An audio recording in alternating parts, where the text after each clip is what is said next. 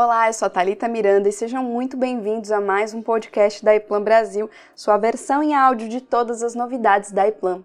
Muitas empresas estão se tornando cada vez mais digitais, mas será que isso também significa que elas estejam trabalhando de forma inteligente?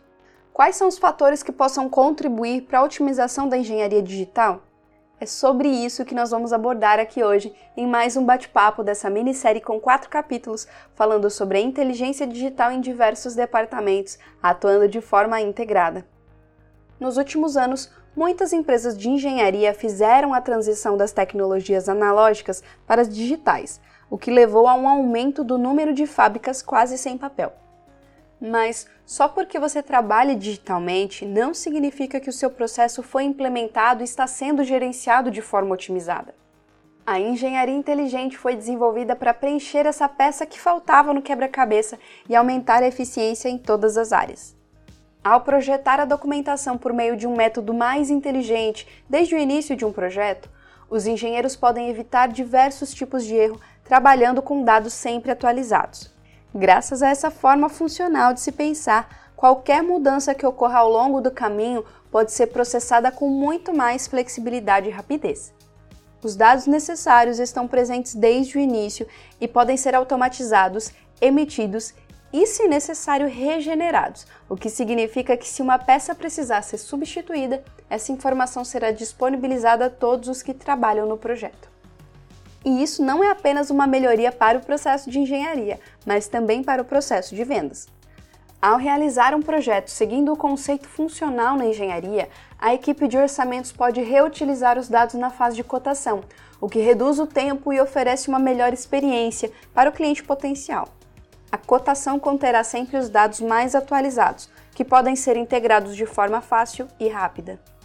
Essa forma flexível de se trabalhar garante melhores estimativas e menos tempo perdido nas fases iniciais do processo de vendas. Tal como acontece com a customização inteligente, a padronização também é um elemento chave para obter uma engenharia inteligente. Quando falamos sobre padronização, você pode tirar o máximo proveito dela dentro da engenharia. Isso significa que a tecnologia que já está sendo utilizada pode servir como melhor prática e ser registrada, mecanicamente, eletricamente, bem como na área de softwares. Isso garante uma comunicação tranquila entre as várias disciplinas e departamentos de engenharia, o que economiza tempo e elimina erros. Outro benefício importante da implantação de uma engenharia inteligente é que ela pode quebrar as paredes e dispersar os gargalos dentro de um ciclo de projeto. Em 80% dos departamentos de engenharia, os engenheiros mecânicos, elétricos e de software trabalham lado a lado mas não integrados entre si, o que causa erros por falha de comunicação e retardo do projeto. A solução aqui é montar uma estrutura de projeto mecatrônica.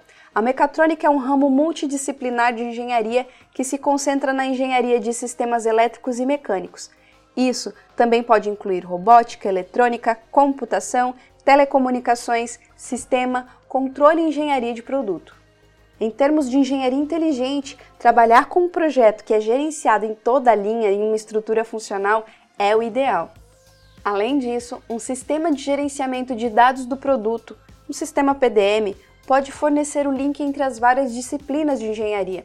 O sistema PDM é capaz de garantir que os departamentos mecânico e elétrico usem a mesma referência e trabalhem a partir dos mesmos elementos do projeto. Isso permite que os componentes obsoletos sejam incorporados perfeitamente ao sistema PDM, para que cada departamento de engenharia conheça o status de um determinado componente. Um outro aspecto importante do PDM é que ele permite revisões, de forma que nenhuma falha de comunicação ou outros erros possam ocorrer durante as alterações.